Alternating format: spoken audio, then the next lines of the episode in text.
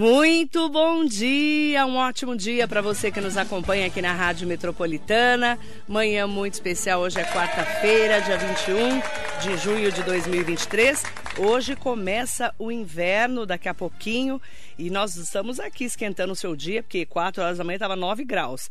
Mas vamos esquentar bastante o seu dia aqui, juntamente com o nosso convidado especial para uma entrevista hoje aqui no nosso Radar Noticioso com o Dr. Marco Antônio Pereira Marques, ele que é advogado especialista e pós-graduado em Direito Criminal e Tribunal do Júri.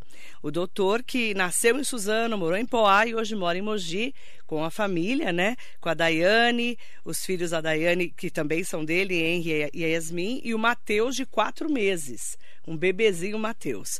Bom dia, doutor Marco, é um bom prazer dia. te receber. Bom dia, Marilei, bom dia a todos os ouvintes da Rádio Metropolitana, a todos que nos assistem também pelo YouTube, pelo Instagram, pelo Facebook. É um prazer, é uma honra para mim poder estar aqui nesta manhã compartilhando um pouco do meu dia a dia, da minha rotina, da, da do, do, direito criminal, né? essa questão que é muito, é, ainda é, há muitas dúvidas sobre o que é o direito criminal. É uma honra para mim é, receber esse convite e estar aqui nessa manhã de hoje fazendo parte do, do seu programa. Eu que agradeço, doutor. Obrigado, Marilei. Doutor, é, nós falamos muito assim é, sobre a carreira do direito criminal, né? Do, daquele jurista, daquela pessoa que faz tribunal do júri. Como começou a sua carreira? Perfeito, Maria. A minha carreira ela começou do absoluto zero. Né? Eu tenho orgulho em dizer que eu comecei da advocacia do zero, absolutamente zero. Não tem na minha família, nenhum... na minha família não há ninguém, ninguém, nem na minha família interna entre pai, mãe, e irmão, nem na minha família externa entre tios, é, é, primos, ninguém da área do direito. Né? Eu comecei do absoluto zero, né? iniciei na graduação de Direito aqui em Mogi das Cruzes, na Universidade de Brás Cubas, no ano de 2007.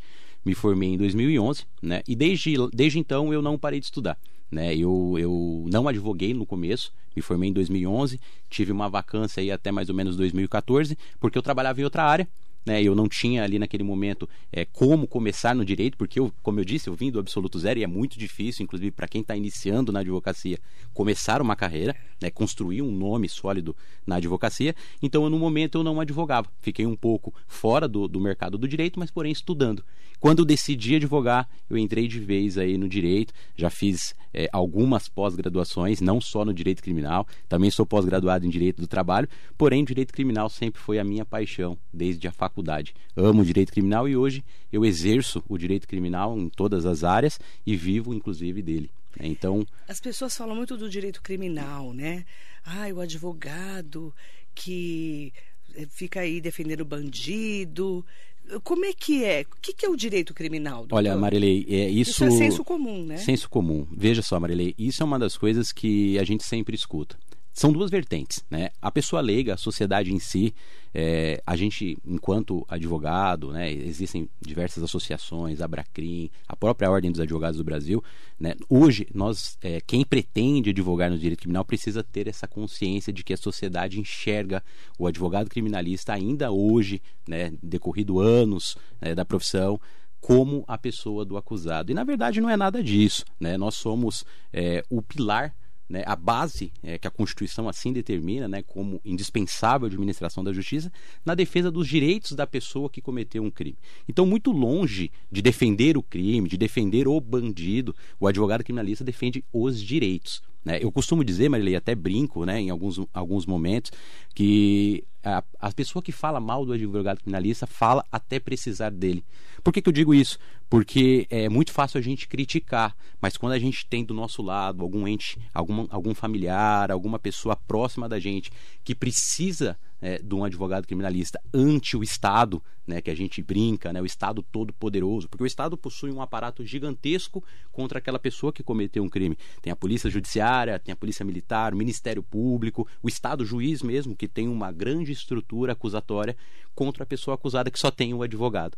E nesta hora, a pessoa precisa de um advogado criminalista, um advogado que realmente é, tem pulso para poder defender os seus direitos, fazer valer os seus direitos.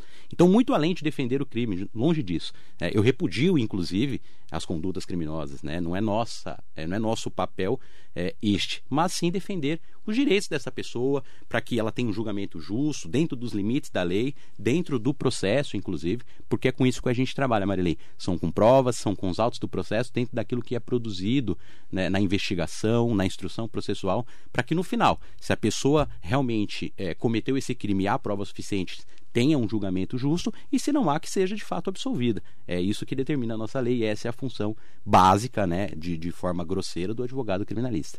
Julgamento justo, né? Julgamento justo. A gente está acostumado a ver nos filmes norte-americanos, né? Aquele juiz, aí fala a, testemunha, né? Todo mundo fica ali é, assistindo. Aquilo, claro que é, é nos Estados Unidos. Sim. E claro que os Estados Unidos, cada, um, cada estado tem uma lei. Perfeito. No Brasil, o que é um tribunal de júri? Vamos lá, Maria. Hoje no Brasil, o tribunal do júri, que é o tribunal popular, é, julga os crimes dolosos contra a vida. Tá? Então não são todos os crimes no Brasil que vão a júri popular. Somente os crimes dolosos contra a vida.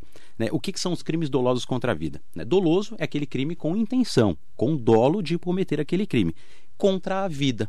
Né? A nossa Constituição, né, a Carta Magna da República, ela não delimitou quais seriam né? Não está na, na Constituição delimitado quais seriam os crimes dolosos contra a vida. Só diz que os crimes dolosos contra a vida são julgados pelo Tribunal do Júri. Porém, no Código Penal, né, que é de 1940, o nosso Código Penal, ele é, no rol, a partir da parte, é, parte especial do artigo 121 em diante, existem os crimes contra a vida, que é o homicídio, é, tanto consumado e na modalidade tentada, o crime de infanticídio, o crime de aborto e de instigação e auxílio ao suicídio. Né? São os crimes que são atentam contra a vida da pessoa.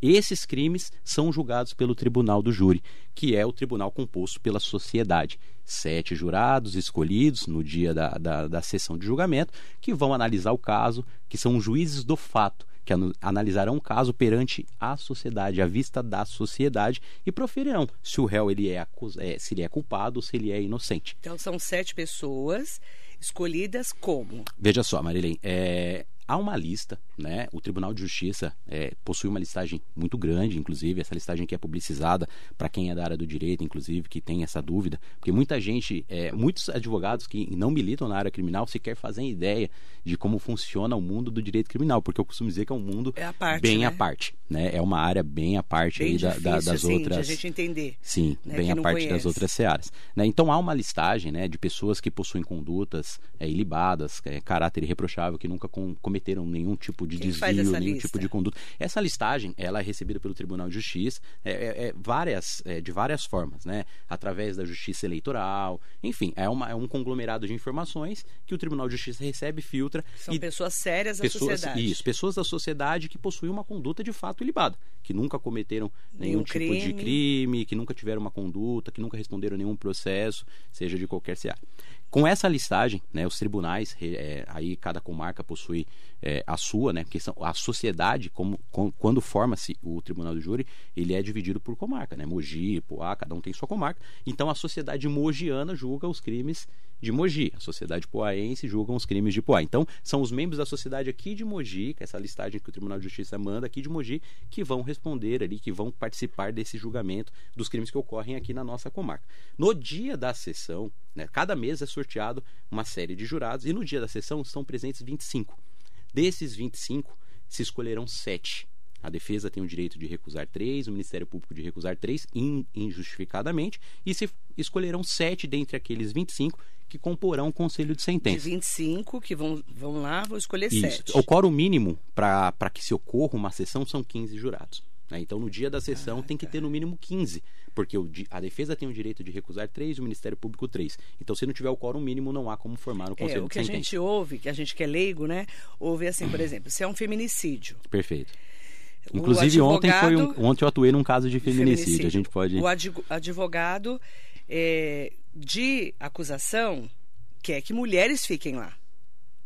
Sim, Na teoria, Sim, né? é. Você pode me falar se não. vamos lá. Porque a gente ouve isso. perfeito. E o de acusação, né? O de, De defesa do, quer que. né, quer que sejam homens. É, veja só. Né? Eles, eles é, procuram um perfil Sim, sim. diferenciado, né? O- aqui no Brasil é um pouco diferente, porém não muito, mas é um pouco diferente daquilo que a gente vê é, nos filmes americanos, que há, antes mesmo de um julgamento, um, um estudo sobre os jurados, É. um julgamento dos Tem jurados. vários filmes Exato, que, que, que os demonstram- jurados é, ele passa são por uma investigação, Nossa, você e faz o cara uma vai lá seleção, tentar comprar o jurado, é um, é um babado, né? Aqui, aqui no Brasil não, não, não é dessa forma, mas... É, dá pra comprar jurado? Ah, não, não, não. Difícil, quem né? trabalha de forma séria, Marilei, quem, quem realmente ama o direito e trabalha de. filmes, né? É, Legal, na né? verdade, Marilei, a gente não pode pôr a mão no fogo Claro. por nenhum profissional, né? Em todas as áreas existem profissionais e profissionais. Não é comum, tá? Eu também não tive, dentre meus anos de é atuação, interessante, nenhuma né? informação de que houve é, compra de jurado, mas a gente escuta. Compra de jurado, compra É, de sentença, juiz. compra de juiz, enfim. é, não é o correto, não é a conduta que se espera de um, de um operador do direito, mas, é, enfim. Pode é, acontecer. pode acontecer. Mas é, essa em listagem. filme é mais legal. Ah, sim, sempre. é mais legal. essa listagem é pública, Marili. Uhum. Então, por exemplo, todo começo de mês, por exemplo, eu tenho júri no mês de julho, todo começo de mês há o sorteio desses 25. Então tem uma listagem que fica fixada na vara do júri aqui da Comarca Ah, dos tá. Eu posso ir lá, é público, eu tenho acesso aos jurados, eu posso particularmente fazer uma investigação Ah. a respeito desses jurados de forma particular, mas não posso fazer nenhuma intervenção. Eu posso pesquisar nas redes sociais como que ele pensa, Quem é como que é a pessoa. conduta dele. Isso eu posso. Inclusive, esse é um, um dos grandes, uma das grandes sacadas do advogado, porque na A na- internet mudou até isso, né? Muda, porque na verdade, Marilei, é, a gente não pode fechar os olhos que a defesa técnica ela tem que usar de todos os elementos possíveis para melhor defender o seu cliente. Então, se a gente está ali é, defendendo um determinado tipo de crime no tribunal do júri, né, um caso de feminicídio, por exemplo, e há uma pessoa no conselho de sentença que já previamente né, se mostrou é, nas redes sociais que tem uma predisposição para condenar, obviamente não é interessante para a defesa, não pelo sentido de que irá condenar, mas sim porque não há um julgamento justo. Né? Quando se coloca uma pessoa a ser julgada no tribunal do júri, se espera que os jurados esqueçam o mundo externo. E é o que eu costumo dizer, né? É muito difícil para o advogado criminalista, porque o réu que senta no banco dos réus no tribunal do júri, ele já entra 70% condenado, Marilei 70%? entra 70% Por quê? condenado. Porque veja só, ele muitas das vezes, tá? Não é obviamente uma regra, mas mui- muitas das vezes ele está preso preventivamente.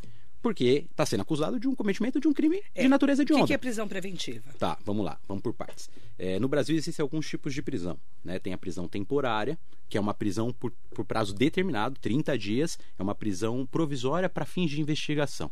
Prende-se temporariamente porque há indícios de autoria daquela pessoa, recolhe-se para que ela não atrapalhe essa investigação e dentro desses 30 dias, se a Polícia Judiciária conseguir é, elementos suficientes de autoria, é, requisita-se, né, pede-se o requerimento da prisão preventiva. Já a prisão preventiva, ela está prevista no artigo 312 do Código de Processo Penal, ela já é uma prisão quando há elementos, indícios suficientes de autoria e materialidade e o juiz determina que aquela pessoa aguarde o processo preso. Há uma série de requisitos, né, e- os quais muitas das vezes não são cumpridos, né? A gente luta todos os dias para isso e aí entra a defesa dos direitos, porque a lei fala que é, a prisão é a última rácio. O que quer dizer isso?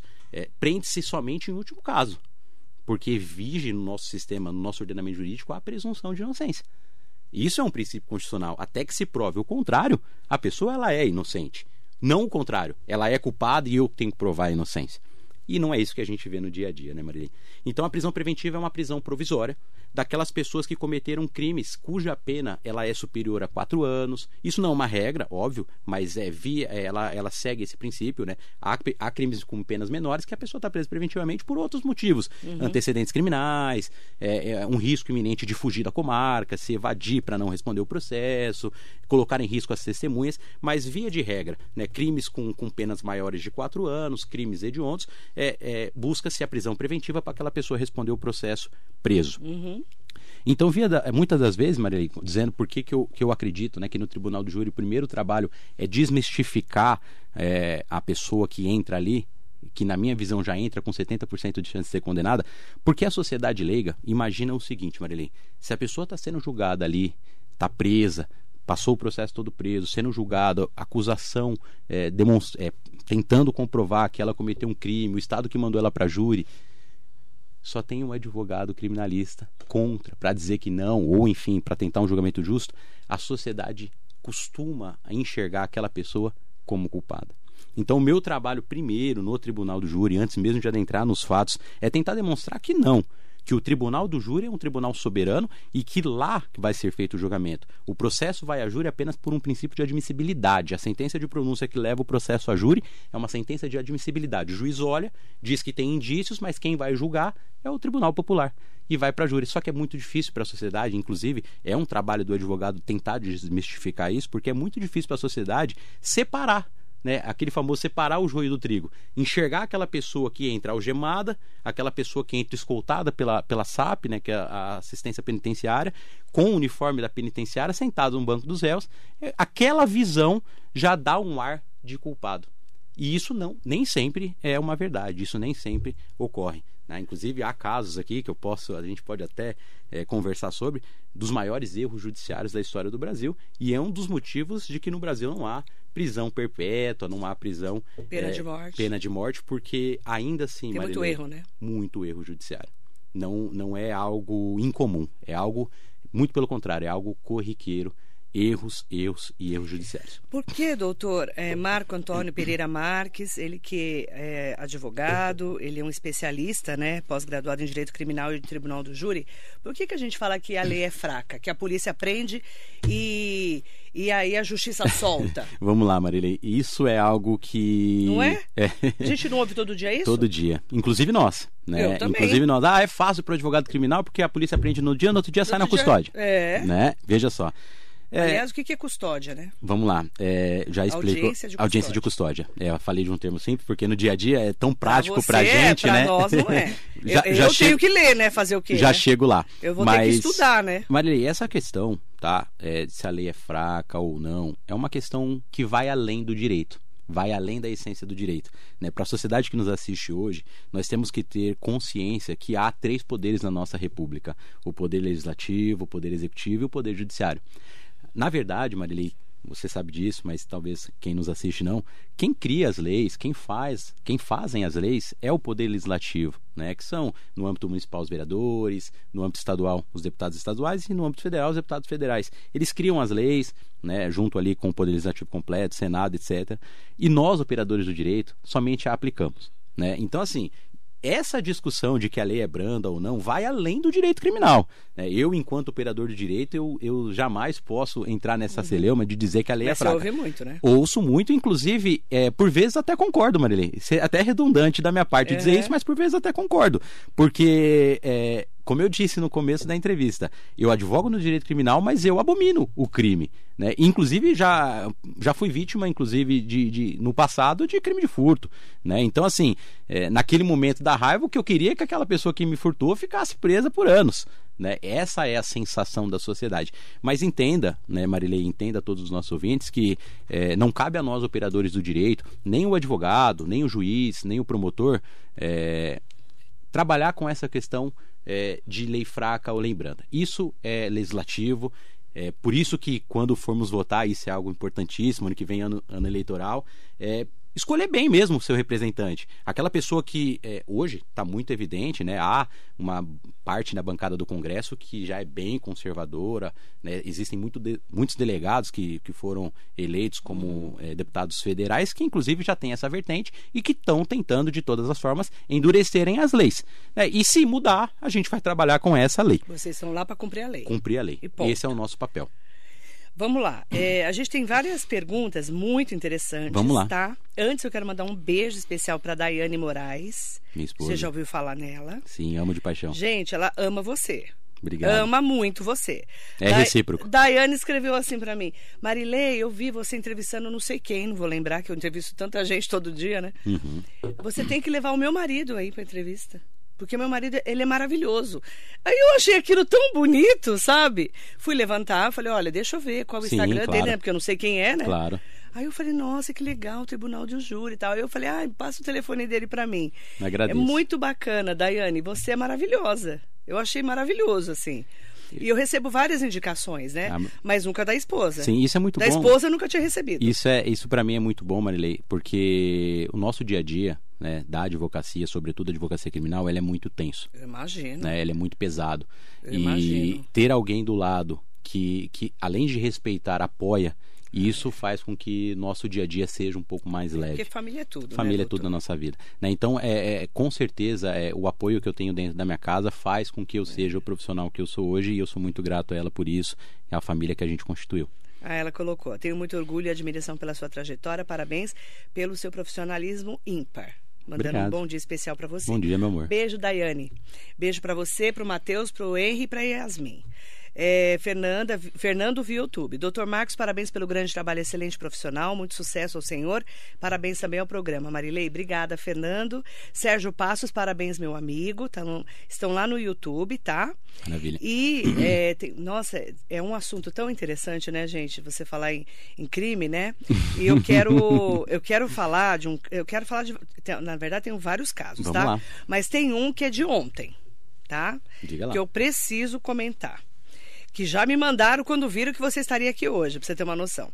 Justiça é, liberta concede progressão para o regime aberto para Ana Carolina Jatobá, que é nada mais nada menos estava presa pela morte da Isabela Nardoni, a enteada né, Sim. da Isabela Nardoni, Caso de grande que repercussão. tinha cinco anos de idade, morreu após ser jogada de um prédio em São Paulo, junto com o, o então marido. Né? E aí, se você vê os comentários na internet, Sim. é, assim, você fica até com medo, né? Que as pessoas até abomina, ameaçam, né? Abomina, né? Inclusive o advogado, viu? Inclusive o advogado. Inclusive o advogado. Ana Carolina Jatobá, presa desde 2008 pela morte da enteada Isabela Nadoni, foi solta ontem à noite. É muito recente. Após a justiça conceder progressão para o regime aberto. Perfeito. Ela cumpria pena há 15 anos E e, atualmente estava em presídio em Termembé, no interior de São. Paulo, que é da- das estrelas, né? Isso, a Casa dos Artistas. A Casa dos Artistas, que Uhum. inclusive um prefeito de Ferraz, que está preso ainda, não está lá mais, que Uhum. foi ameaçado, a Filó, escreveu um livro lá sobre Roger Abdelmaci e vários outros, e deu maior barraco É lá. isso. Um barraco que você sabe do é barraco, isso. né? Exatamente, Maria. Aí, a decisão que concedeu a progressão para o regime aberto foi assinada pela juíza Márcia Domingues de Castros, da segunda vara de execuções criminais de Taubaté. Perfeito. O alvará já foi cumprido e Ana Carolina estava liberada liberdade. ontem às 18 horas. Já está em liberdade. Com a decisão, Ana Carolina Jatobá deixou a penitenciária feminina e é, por volta das 19h45, ontem à noite, ela esperava apenas a chegada de parentes para deixar a cadeia. Ela progrediu ao regime semiaberto em 2017 e desde então era beneficiada com as saidinhas temporárias, que também é uma polêmica. Que gera uma discussão, inclusive está em tramitação no Congresso, tem alguns projetos de lei para tentar alterar e acabar com as com saídas as temporárias. saidinhas. Isso daí é, um- é uma polêmica. As atividades fora do presídio, no entanto, eram discretas e raramente ela era vista nas ruas. Uhum. A princípio, o advogado preferiu não se manifestar sobre o caso para a imprensa. Mas no final da noite de ontem, disse ao G1 que a soltura dela era natural que acontecesse e que não foi uma surpresa. O G1 também acionou o Tribunal de Justiça, eh, que não forneceu informações sobre a soltura dela, né? O processo de execução da pena de Ana Carolina Jatobá tramita em segredo de justiça. Por ser de Por isso, não podemos fornecer mais informações sobre o caso. Vamos lá. 15 anos. É, é, Marilei, veja só. Aí entra naquela questão que estávamos dizendo, né? Nós, operadores do direito, nós cumprimos simplesmente a lei. Né? Por que, que ela foi colocada em liberdade em regime aberto? Como eu disse, a Constituição proíbe pena em caráter perpétuo. Né? Então, Não existe prisão perpétua existe. nem pena de morte não no Brasil. existe. É, há, há uma exceção na Constituição que diz que não existe, exceto em caso de guerra declarada. Que o Brasil está longe disso. Se Deus quiser, não né? vai Amém. acontecer uma guerra declarada aqui, mas ah, há essa ressalva na Constituição. Mas isso é uma cláusula pétrea, inclusive constitucional. O que que é cláusula pétrea? É uma, é, uma, é uma cláusula que não pode ser alterada por uma simples emenda constitucional, teria que ser feita uma nova, Constituição, constituinte. foi a última no E 88. de 88, que é a que vige até hoje. Então, veja só, é, por não existir uma pena em caráter perpétuo, é, a ideia da, da pena privativa de liberdade ser progressiva, porque ela, é, ela busca a ressocialização. Muito discutido hoje em dia, que a penitenciária não, não ressocializa ninguém. E aí eu teria um tema para outras conversas, Nossa. porque não ressocializa por diversos Falar fatores. de cadeia aqui. É, a gente fica anos aqui É, falando. falando. É, inclusive, eu tenho é, grande experiência com relação a isso, porque atuo diretamente no- nas penitenciárias aqui. Mas a, a pena progressiva, Marilei, ela é tá na lei, né, na, na lei de execuções penais, na LEP, né, em que ela fala que a pena ela é progressiva. Teve uma recente alteração com o pacote anticrime né, do, do, do, do Moro, né, que todo mundo fala né, do pacote anticrime, que ela deu uma enrijecida um pouco nessas progressões. Que na verdade é o quê? É, crimes é, cometidos de natureza não hedionda, a pessoa primária de bons antecedentes cumprindo um sexto da pena progrime do regime mais gravoso para o menos gravoso. Né? Então, o que seria? Se ela está em regime fechado, vai para o semiaberto, cumpre mais um tempo no semiaberto, que seria para crimes como um sexto, e desse semiaberto passaria para o aberto.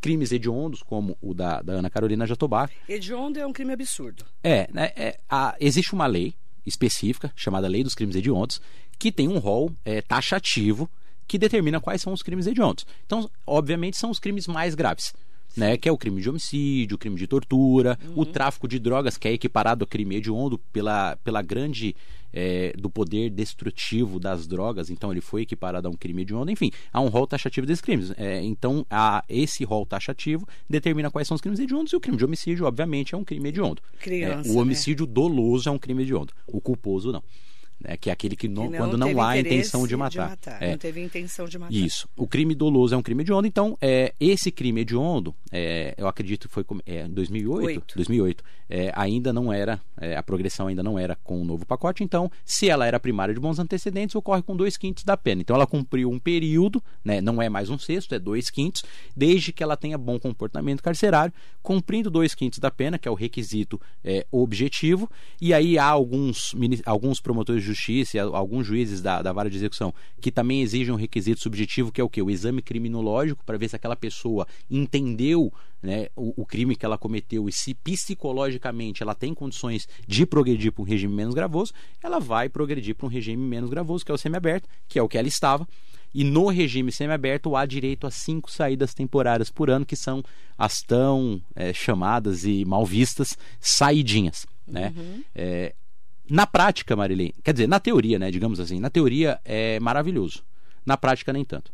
Por que, que na teoria é maravilhoso, Marilene? Porque, de fato, é muito difícil a pessoa ficar reclusa 20 anos. Sabemos que não tem pena perpétua. Então, ela vai ficar reclusa por um tempo e ela vai ser posta em liberdade.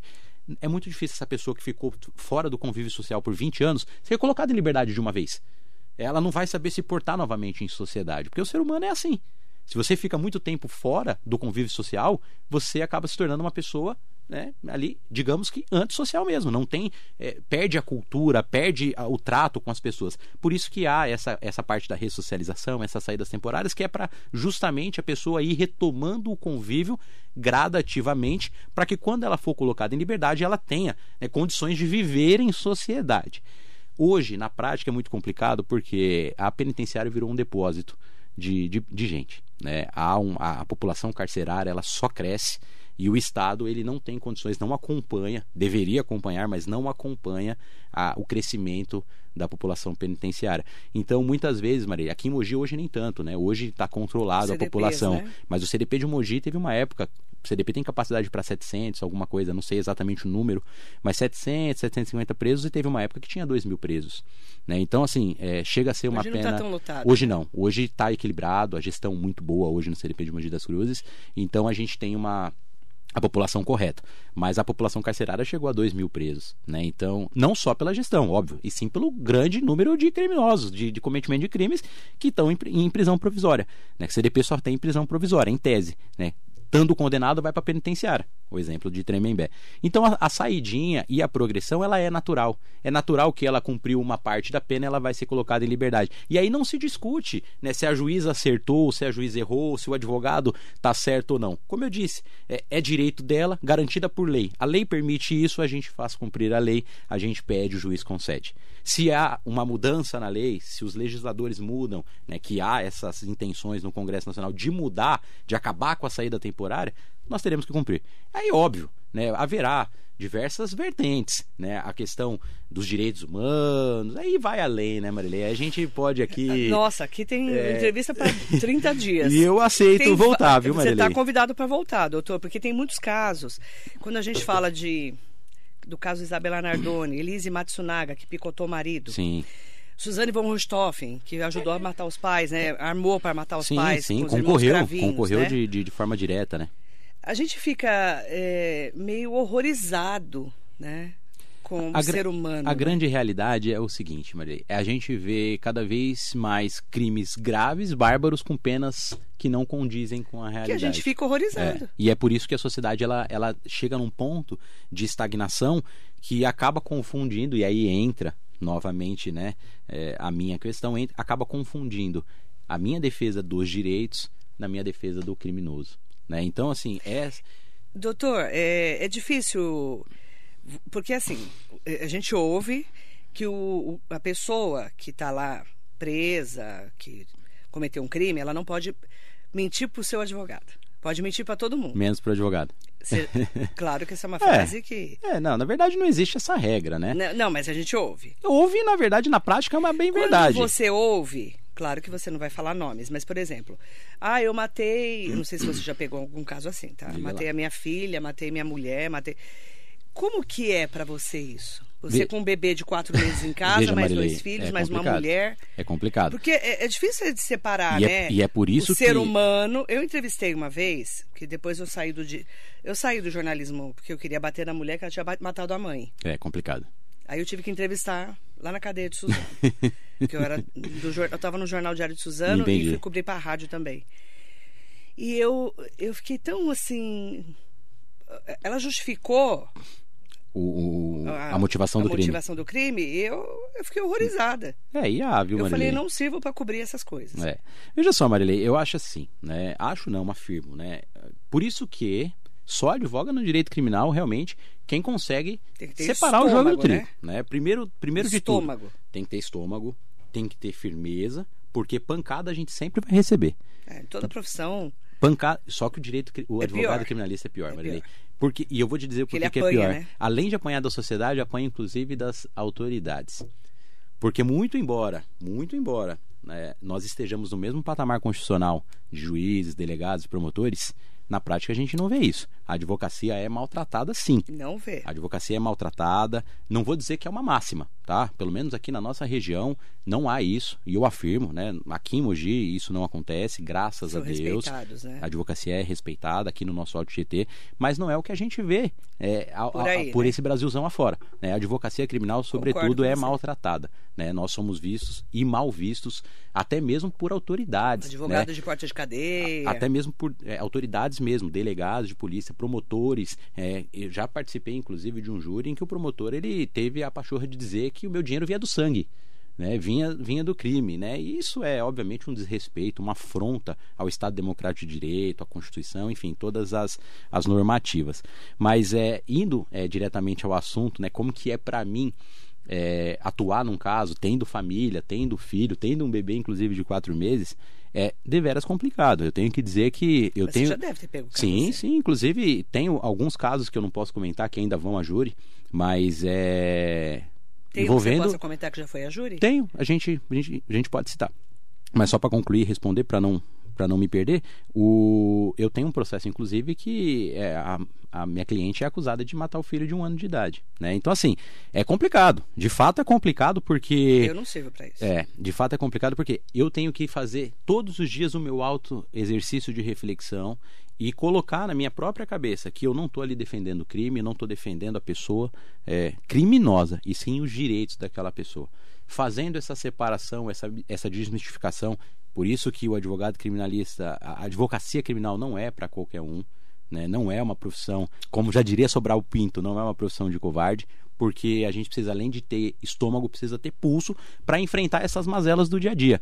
A sociedade criticando, as autoridades criticando. você não pode e julgar a nossa- pessoa. E a nossa própria Não é? autocrítica. De eu chegar na minha casa e botar a cabeça e falar assim, E nossa. você não pode julgar a posso. pessoa, né, doutor? Não é o meu papel. Não é seu papel. Não é você meu não é juiz? Veja só, nós trabalhamos com um processo, devido processo legal. Né? O Estado tem a polícia militar que prende em flagrante, a polícia judiciária que investiga, leva o processo ao Ministério Público que oferece uma denúncia, que é a peça de iniciação de um processo criminal. Veja que já tem mobilizado ali três grandes órgãos do Estado.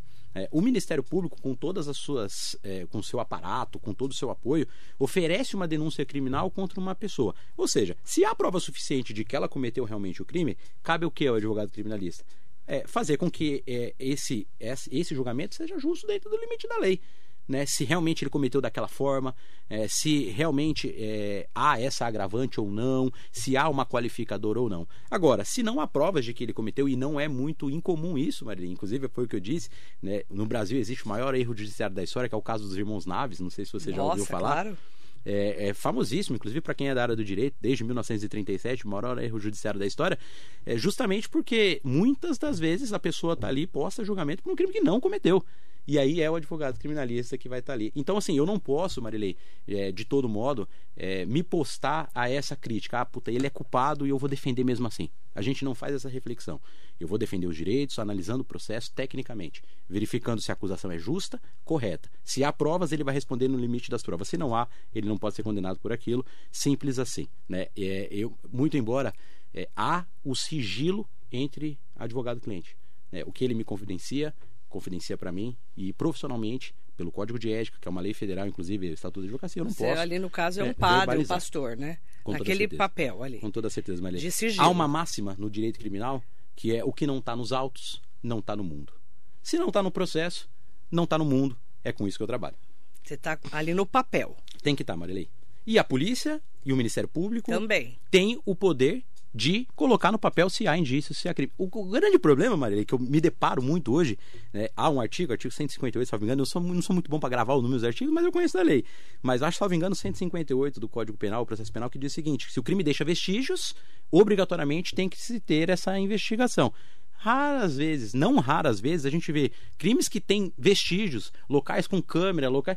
E a polícia judiciária, por N fatores, seja por acúmulo de trabalho, seja por falta de efetivo do Estado em, em, em contratar é, policiais, em, em, concursos né, ali, é, não buscam esses vestígios, não trazem para os autos elementos suficientes de autoria. É e o advogado trabalha com isso, Marilei. A gente trabalha com o processo, a gente trabalha com as provas. Exatamente. Né? Não há muito o que se dizer. É, eu não faço esse juízo de valores e não me sinto culpado por causa disso. Chego na minha casa com sensação de dever cumprido, né, é defendendo, é, com uma última voz da pessoa que está respondendo por um crime, de cabeça erguida, honestamente, ganhando meu dinheiro licitamente, porque é o meu trabalho é lícito, né, não é minha função é, identificar isso e sem problema algum, Marlene. Bacana. Está convidado para voltar, doutor, para a gente comentar casos escabrosos, que é o que a gente gosta, Temos né? alguns. Temos a gente alguns. adora caso escabroso, né? Temos a gente alguns. adora. Adora, né? Não é? Eu quero mandar um beijo especial pro, em nome do João Paulo Teodoro Barbosa. Parabéns, Marilei, pela entrevista muito esclarecedora para nós que somos leigos. E é, é esse é o papel do rádio, né? Sim. O papel do rádio é realmente trazer informação até para as pessoas desmistificarem um pouco das profissões. Sim, né? sim, com que certeza. é o caso, ah, advogado criminalista. Imagina, um, um promotor falou para você? Sim, do, sim. Do, do sangue. Meu dinheiro vinha do sangue. Né? Isso é absolutamente então, deplorável. Falta de ética, Deplorável, né? deplorável porque, é, como eu disse, né? É, a, advocacia como um todo, né, e não só a criminal, uhum. ela é um munus público. Exatamente. Né? Ela é o pilar da sociedade. É. A Ordem dos Advogados do Brasil, ela representa a sociedade. Exatamente. Né? Então, quando a prerrogativa do advogado ela é alviltada, não é o destinatário da minha prerrogativa é. não sou eu, é o meu cliente, é o meu patrocinado, é a própria sociedade. Se eu sou desrespeitado na delegacia, não é a minha pessoa que está sendo ferida com isso, é, é a pessoa do meu cliente que representa a sociedade. Então, quando se maltrata, quando se avilta uma prerrogativa do advogado, sobretudo do advogado criminalista, é. quem sofre, quem é o destinatário dessa, é, dessa ação é a própria sociedade. Então, muito, muito embora há essa falsa ideia, a sociedade precisa desmistificar o real papel do advogado criminalista. Vamos convidá-lo para voltar para a gente comentar Com certeza, Marilei. outros Estou casos. à sua disposição. Agradecer. É uma honra imensa para mim poder estar aqui falando de algo que eu amo, que é a advocacia criminal, que é o direito criminal. Bacana, obrigada, doutor Marco Antônio Pereira Marques. Ele que é além de advogado, especialista e pós-graduado em Direito Criminal e Tribunal do Júri, comentando né, um pouquinho sobre esse assunto, convidado para voltar no programa. Obrigado, Obrigado Maria, obrigado a todos os ouvintes, a todos que puderam acompanhar um pouco é, nessa manhã fria aqui em Mogi das Cruzes. E agradeço, agradeço o, o convite, Marilei, da rádio, o convite pessoal é, seu, através da intervenção da minha Uhum. amada, para poder estar aqui, porque isso é maravilhoso, informação para a sociedade, uma prestação de serviço público à sociedade, e essa é a nossa função, tanto sua como É. jornalista, minha enquanto advogado. Tá? Então, muito obrigado, agradeço a atenção de todos que nos ouviram e agradeço à rádio por esse espaço, poder falar um pouquinho sobre essa nossa área da advocacia criminal. Obrigada, viu, doutor? Para você que nos acompanha, muito bom dia.